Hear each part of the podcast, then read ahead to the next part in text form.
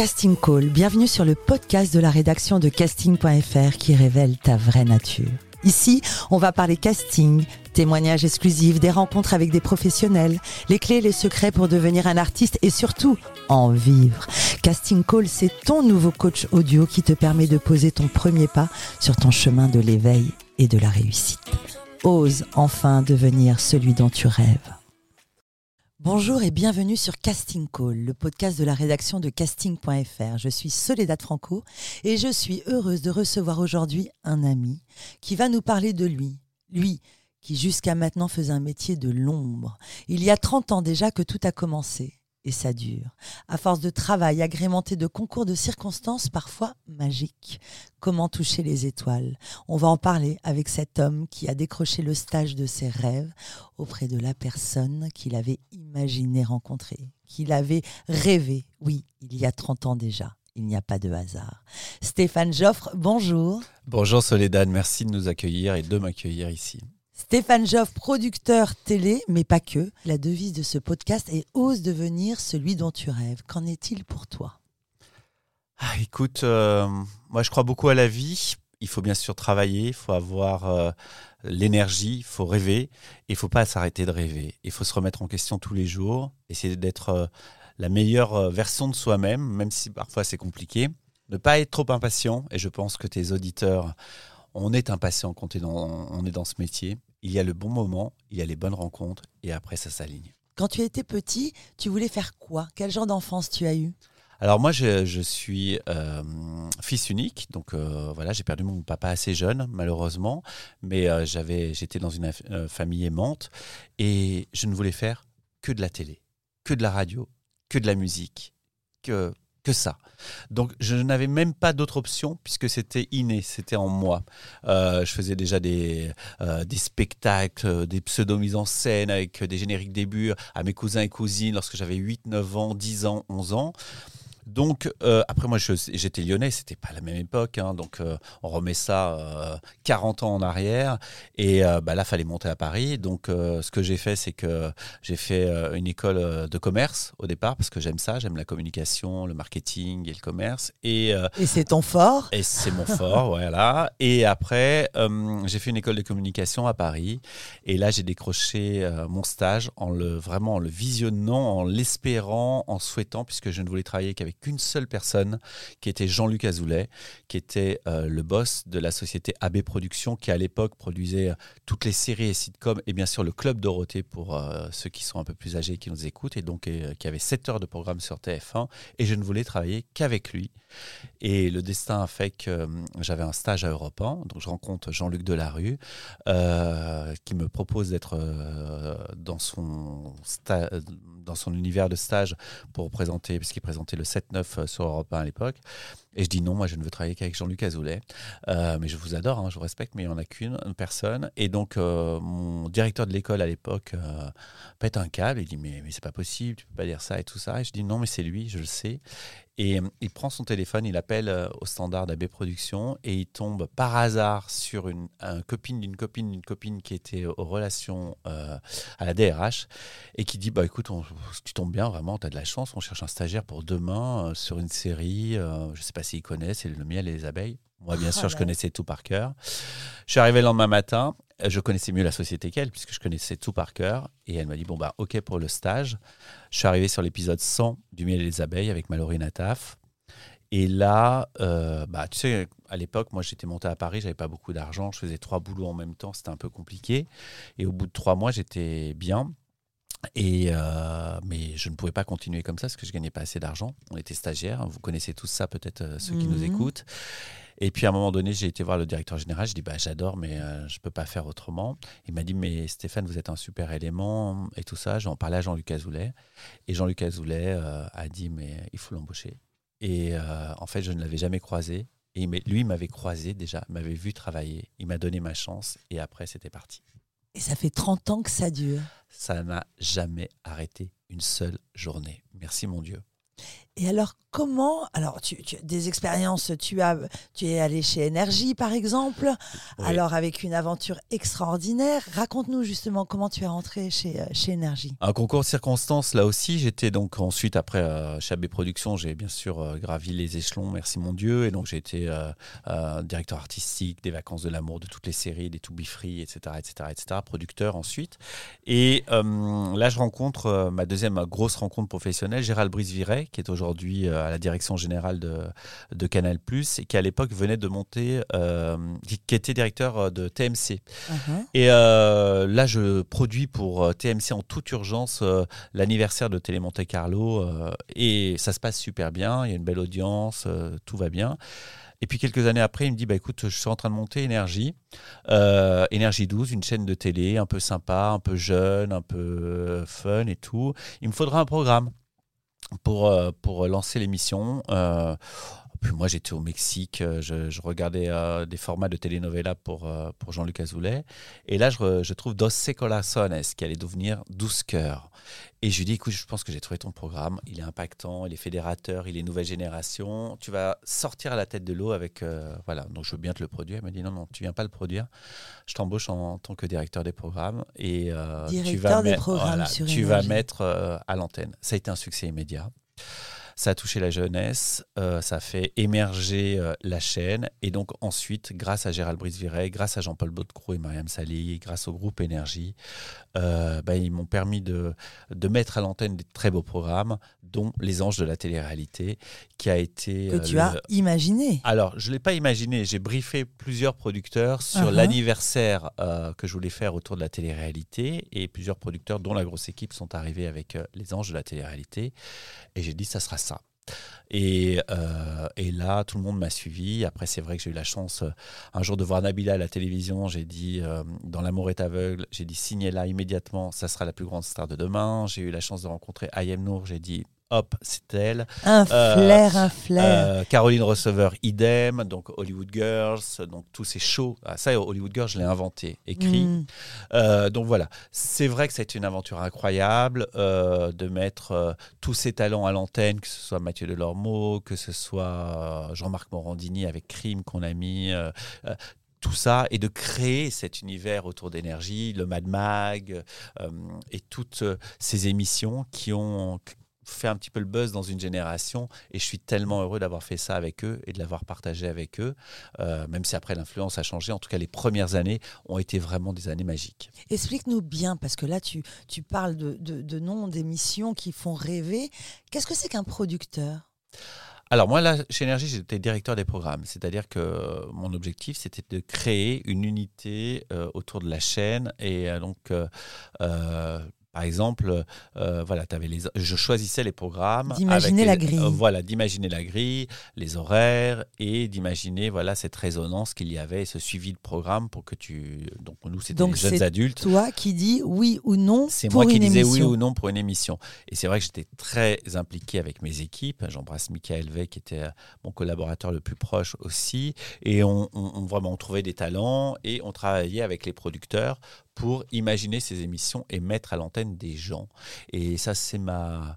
euh, je pense que c'est une de mes forces, c'est que j'aime parler avec les gens, j'aime euh, découvrir euh, ce qu'ils ont et les mettre au, au- au mieux dans, dans la case qui leur va le mieux pour qu'ils soient bien. Parce que s'ils sont bien, du coup, ils travaillent bien et ils sont bien perçus par les gens. Et puis ensuite, Endemol avec Patron Incognito, Secret Story, Miss France. Ouais, là aussi, aventure exceptionnelle. Ben, après euh, 10-12 ans d'énergie où c'était super, le groupe Endemol, euh, on s'est rencontré avec Nicolas Copperman et Delphine Cazot et ils voulaient quelqu'un pour s'occuper du, développement des programmes, de l'international. Et donc là, on a repris avec euh, toute l'équipe un petit peu euh, plein d'émissions. Ça, ça a été super puisque euh, euh, on a relifté un petit peu Miss France. C'était euh, euh, le moment de Iris Mittener, ça a été un, formidable. On, on l'avait relooké, hein, notamment avec la productrice euh, Caroline Gavinier, avec Sylvie Tellier, tout ça, ça a été super. Et puis, hum, et puis après, ben, on a mis à l'antenne plein d'émissions, on s'est amusé. Et surtout, on a remis Secret Story, qui a fait sa migration à l'époque de TF1 sur NT1. Et donc, on l'a réimaginé avec deux maisons et tout ça. Alors ça, je m'amuse comme un fou, c'est-à-dire que j'ai plein d'idées. C'est ça ton don, ton flair, c'est euh, tu parles de Miss France, ce qui a été entièrement relooké. Oui, ça Il y a avait été réellement relooké. un avant et après. Oui, oui, ah bah avec euh, toutes les équipes hein, dans des molles, mais c'est vrai que lorsque euh, j'aime ça, j'aime capter les tendances, euh, j'aime capter les gens, je suis entouré en permanence de gens que j'écoute et je leur pose les questions, qu'est-ce qu'ils regardent, qu'est-ce qu'ils écoutent, pourquoi? Les talents me nourrissent, la musique me nourrit et bah après voilà, je sais pas, mon cerveau ça fait bling.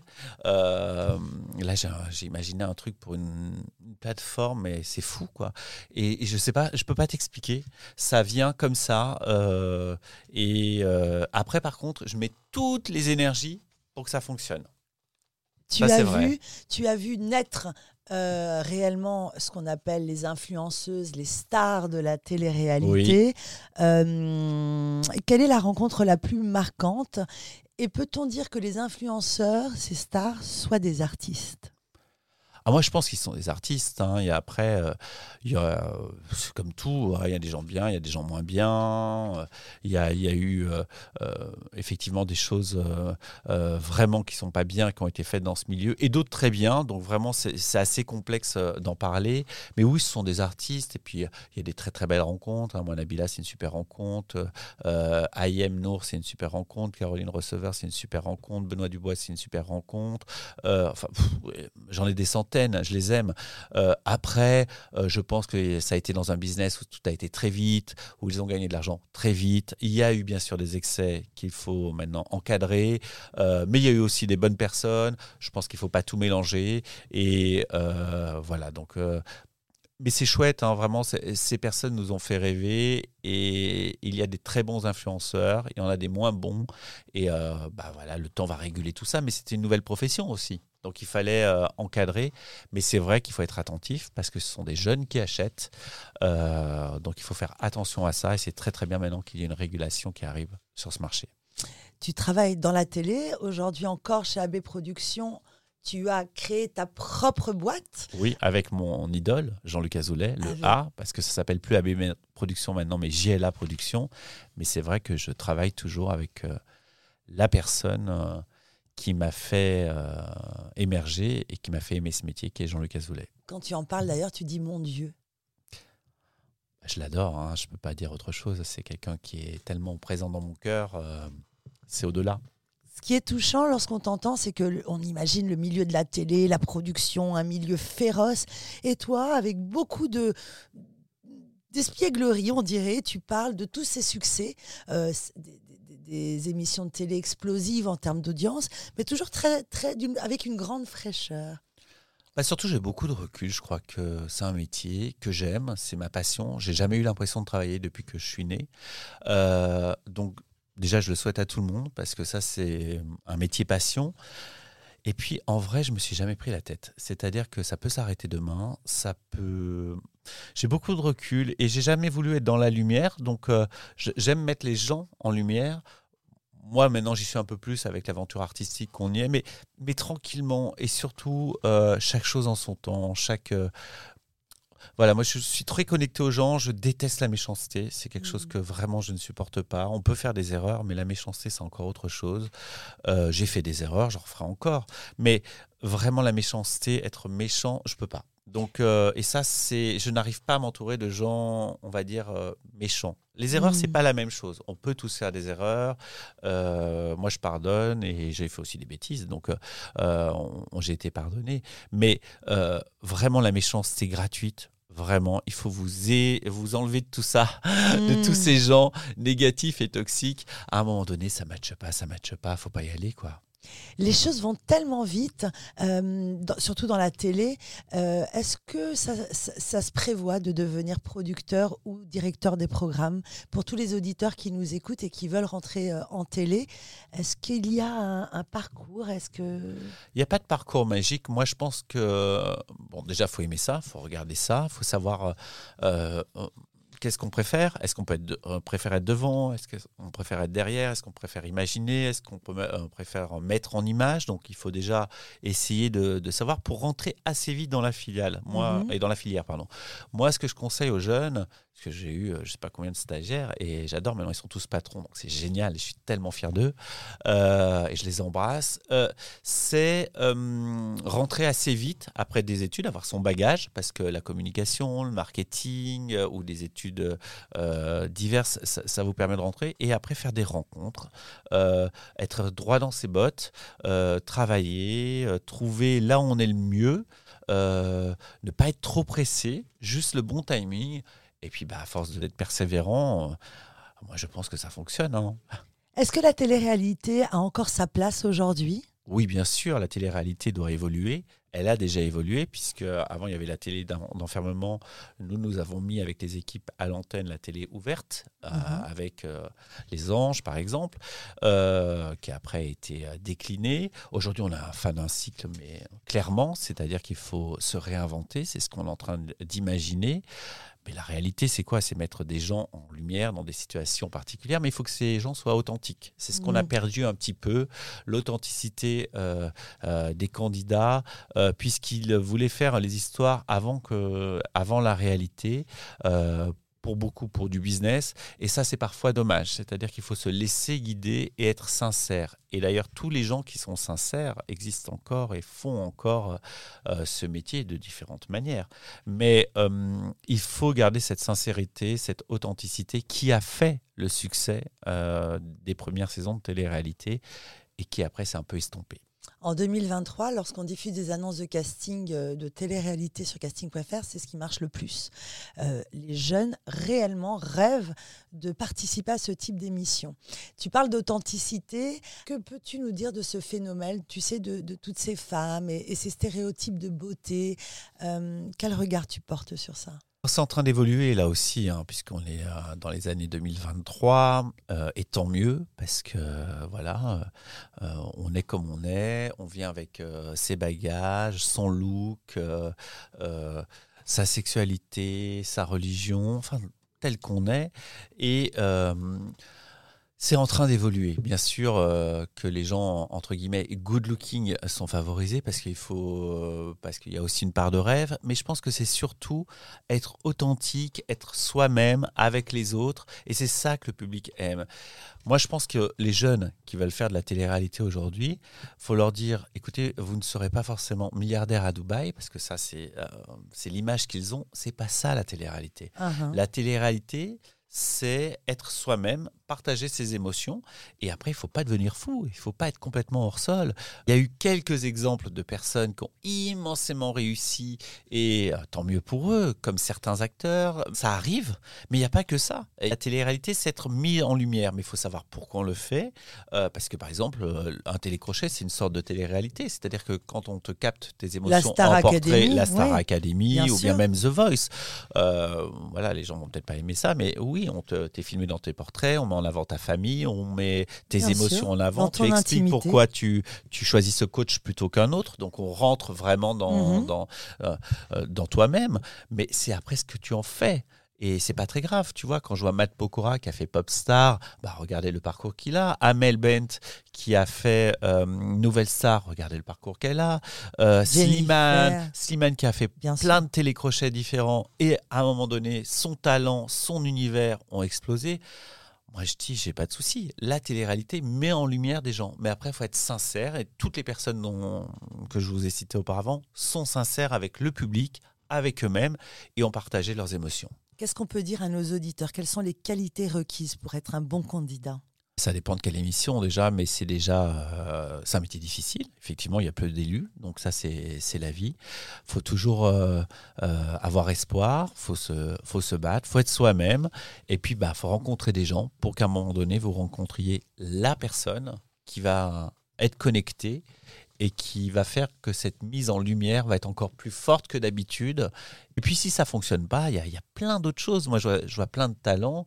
Eh bien, écoute, euh, même s'ils font pas de carrière solo, ils s'exposent dans les comédies musicales, ils chantent dans des, euh, dans des, dans des bars et tout ça. Ils font leur métier Attention, vedette, il n'y a pas que des vedettes dans la vie. Heureusement, on peut faire de ce métier. Euh, ce que je veux dire, moi, il y a des producteurs qui sont un milliard de fois plus riches que moi, et alors, c'est pas très grave. L'important, c'est que je fais ce que j'aime avec les personnes que j'aime, et euh, tu construis ta famille, tu construis tes amis. C'est un métier qui est grand, large, ouvert. Il n'y a pas que des superstars. Voilà, ça, c'est Hmm. important. Tu le dis toi-même, tu parles de ton âge, tu as 50 ans et une très belle carrière dans l'audiovisuel, toujours autant faite de façon authentique. Et un jour, tu as eu envie de parler à ton enfant intérieur et est né un magnifique projet avec Léo qui s'appelle Léo et. Et là encore, raconte-nous. Parallèlement à la télévision, on s'est lancé dans l'art avec mon mari, Léo, qui lui est directeur artistique dans une très célèbre euh, société d'e-commerce et qui a toujours dessiné. Et il a dessiné ce personnage euh, qui n'a pas de visage, qui s'appelle euh, Kid Cup, euh, qui peut représenter un garçon, qui peut représenter une fille, mais surtout qui représente ton enfant intérieur, ton âme. Et euh, lorsqu'il a dessiné ce personnage, j'ai dit mais il est trop chou, il est super. À l'époque, on avait euh, 200 abonnés sur Instagram, on a créé Léo et Steph euh, comme ça en 5 minutes. Et euh, on l'a posté, et là, la magie de la vie a fait que c'est Olivier Roustin, le patron de Balmain. mais bon, il n'y a pas de hasard, hein, un être magnifique à l'intérieur et à l'extérieur. Et un génie, vraiment, et qui a dit J'adore. Euh, Est-ce que vous pouvez me faire un, un tableau et une sculpture? Et on lui a fait un tableau et une sculpture. Il a posté, il nous a remercié. Et là est partie l'aventure Léo et Steph.